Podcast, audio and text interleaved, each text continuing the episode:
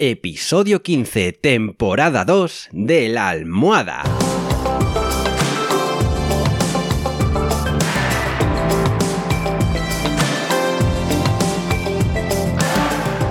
Bienvenidos y bienvenidas a esta segunda temporada del podcast de la almohada, un podcast en el que os cuento los trucos y estrategias para que podáis vivir sin complicaciones, con un mayor control de vuestra vida y que podáis ser vuestra mejor versión. En resumen, para que seáis más felices, que nos lo hemos ganado. Así que, si ya estamos todos, ¡comenzamos!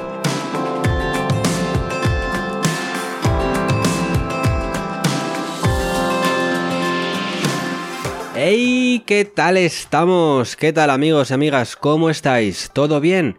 Pues yo que me alegro. Yo, pues como siempre, estoy de lujo, con muchísimas ganas de comenzar este programa. Y es que en el episodio de hoy voy a hablaros de una frase muy temida por todos y por todas. Y no, no me refiero a la frase de... Papá, me han dicho en el cole que me tengo que comprar una flauta. No en el programa de hoy voy a hablar de algo de lo que no queremos oír hablar nunca. Y no es otra cosa que la temida frase de tenemos que hablar. ¿Qué? ¿Me equivoco o no? Y es que esta frase tiene la fama de la has cagado y te vas a enterar de lo que vale un peine. Y es que incluso aunque sabemos la importancia de tener una buena comunicación, tanto en pareja como en la familia, amistades, etc., aún así seguimos teniéndole miedo a este tipo de conversaciones y terminamos evitándolas. Y aquí es cuando entra la escritora June García, que lleva esta frase a la vida de las parejas y explica que en esa idea de la media naranja como una persona que llega a completar nuestra vida, está implícita también la creencia de que esa persona tiene que percibir y captar todo lo que nos pasa, como si pudiera leer nuestra mente. Vamos, ¿qué es lo típico de, cariño, ¿qué te pasa? A lo que la otra parte, ya sea hombre o mujer, responde, no me pasa nada. O eso de, ah, no sé, tú sabrás. Y es más, si no sabes qué le pasa a tu pareja, encima va y se enfada. Pues bien, según June, se trata de expectativas irreales sobre las personas que deberían o están obligadas a estar demasiado atentas a lo que le pasa al otro, lo que tiene que ser, la verdad, bastante agotador, bajo mi punto de vista.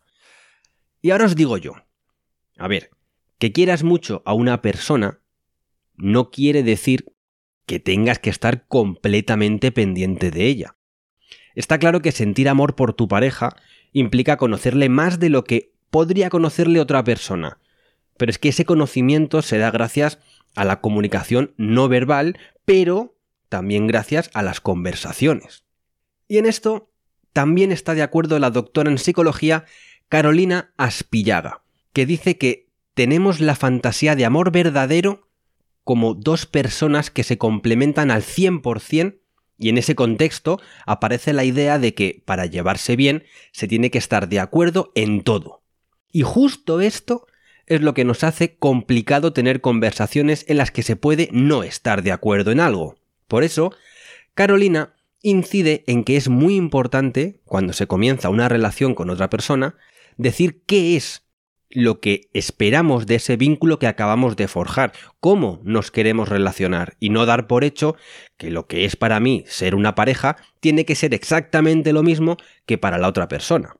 Es decir, lo mismo para mí, lo más importante en una relación es que la otra persona sea siempre sincera conmigo, honesta y que nunca me oculte nada. Sin embargo, a lo mejor para la otra persona, lo más importante en una relación tira más por lo físico, que haya más contacto, más abrazos, besos, etc. A lo que voy, que se pueden no tener las mismas prioridades, pero eso no quiere decir que se vayan a querer menos o que la relación no vaya a funcionar ni nada por el estilo. Lo importante aquí es manejar esas divergencias y que la forma de ser de mi pareja no vaya en contra de mis prioridades. Me explico. Imagina que a mí me gusta y le doy muchísima importancia a que mi pareja tenga mucho contacto físico conmigo. Que me abrace, que me bese, que me dé la mano cuando paseamos y esas cosas. Pero resulta que a la que pudiera ser mi pareja, resulta que es totalmente anticontacto físico.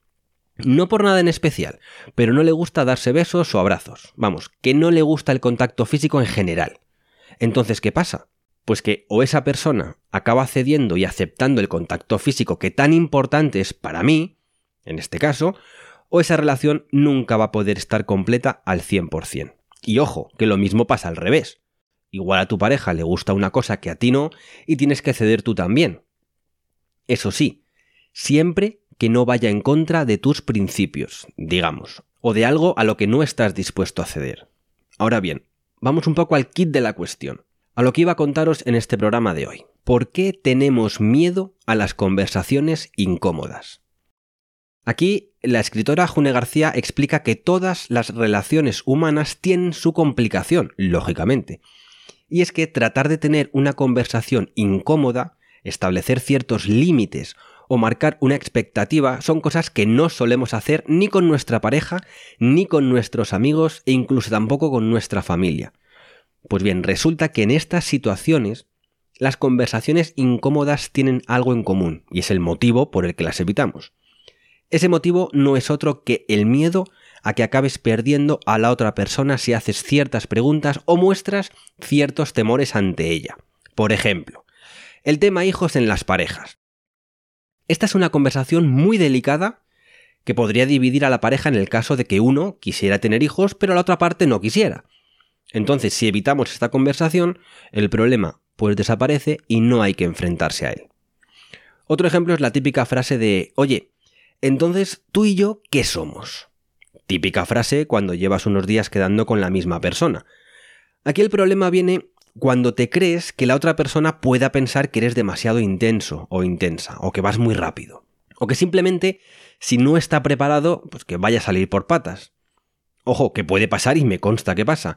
El tema es que evitar esa conversación pues tampoco te va a dejar tranquilo, porque digamos que tu cuerpo te está pidiendo esa respuesta, y si te conformas con no tenerla, entonces estás faltando a tus, entre comillas, principios de los que hablábamos antes.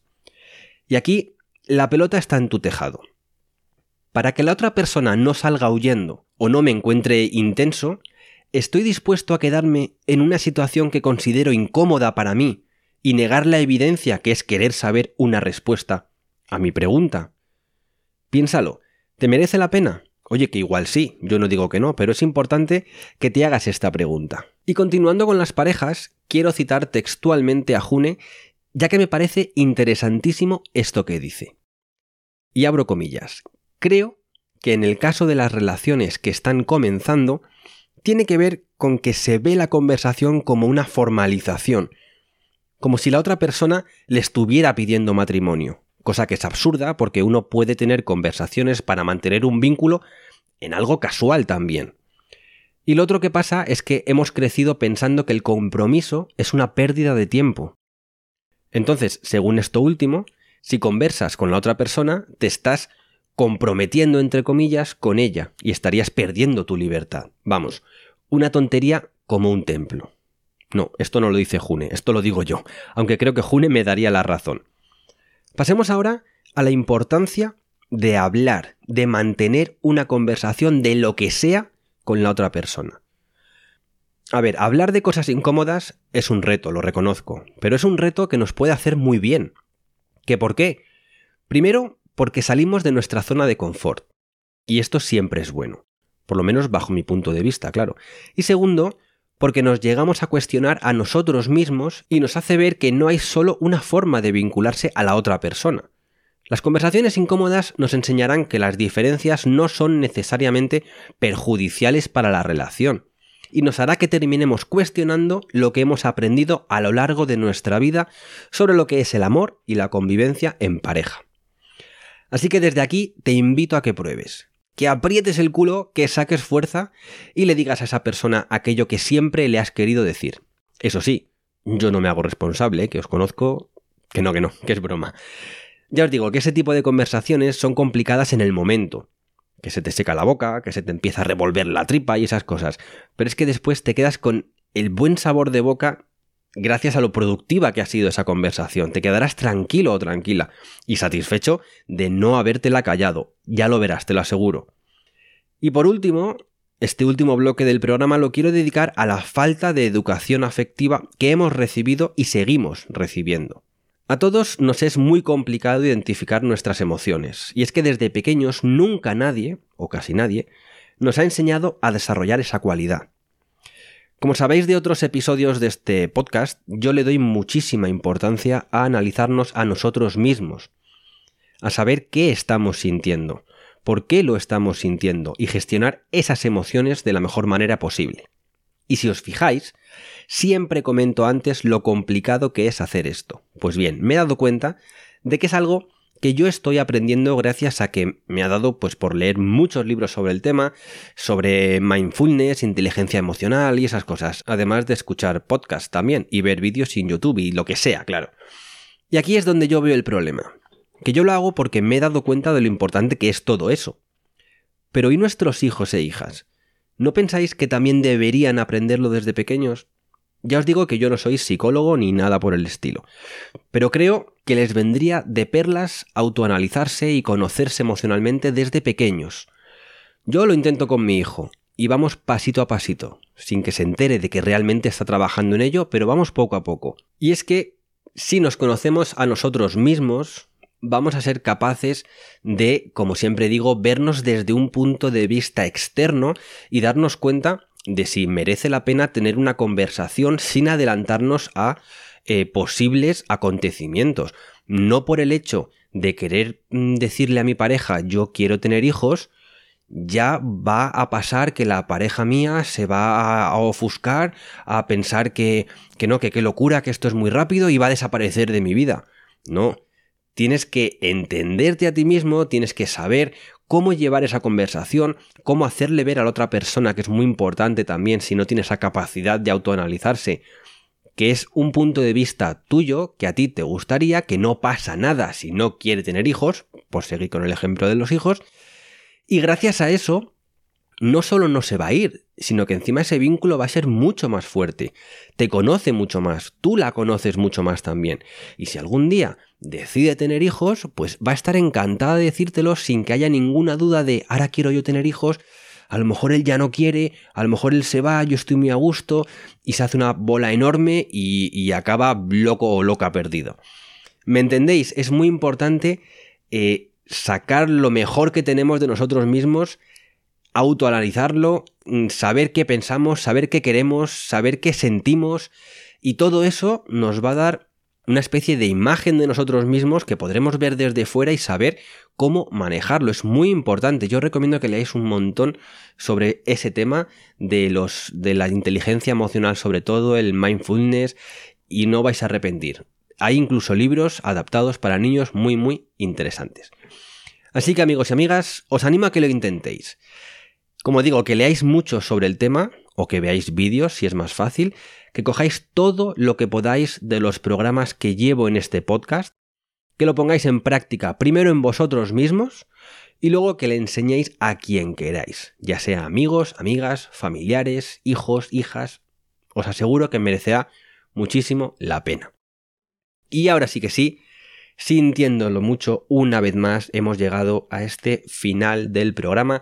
Ya sabéis que en mi web www.alvaropedroche.com tenéis todos los episodios tanto de la primera como de la segunda temporada, tenéis acceso a mis redes sociales y como no unos enlaces para escucharme tanto en Spotify como Apple Podcast, iBox, Anchor y Google Podcast.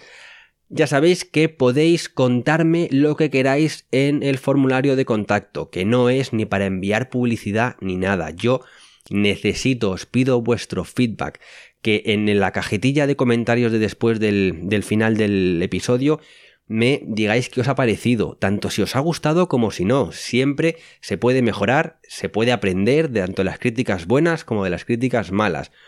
Si queréis hacerme alguna propuesta que os tengáis ahí en el run run, ay, pues a ver si hiciera un episodio sobre esto, pues decídmelo también. Yo estaré encantado de investigar sobre el tema, a ver si consigo enganchar a Alejandro Garrido otra vez para poder hacerle una entrevista, que tengo algunas cosillas en mente muy interesantes. Y me tengo que despedir y como siempre digo, yo solamente quiero que seáis muy, muy, muy, pero que muy felices.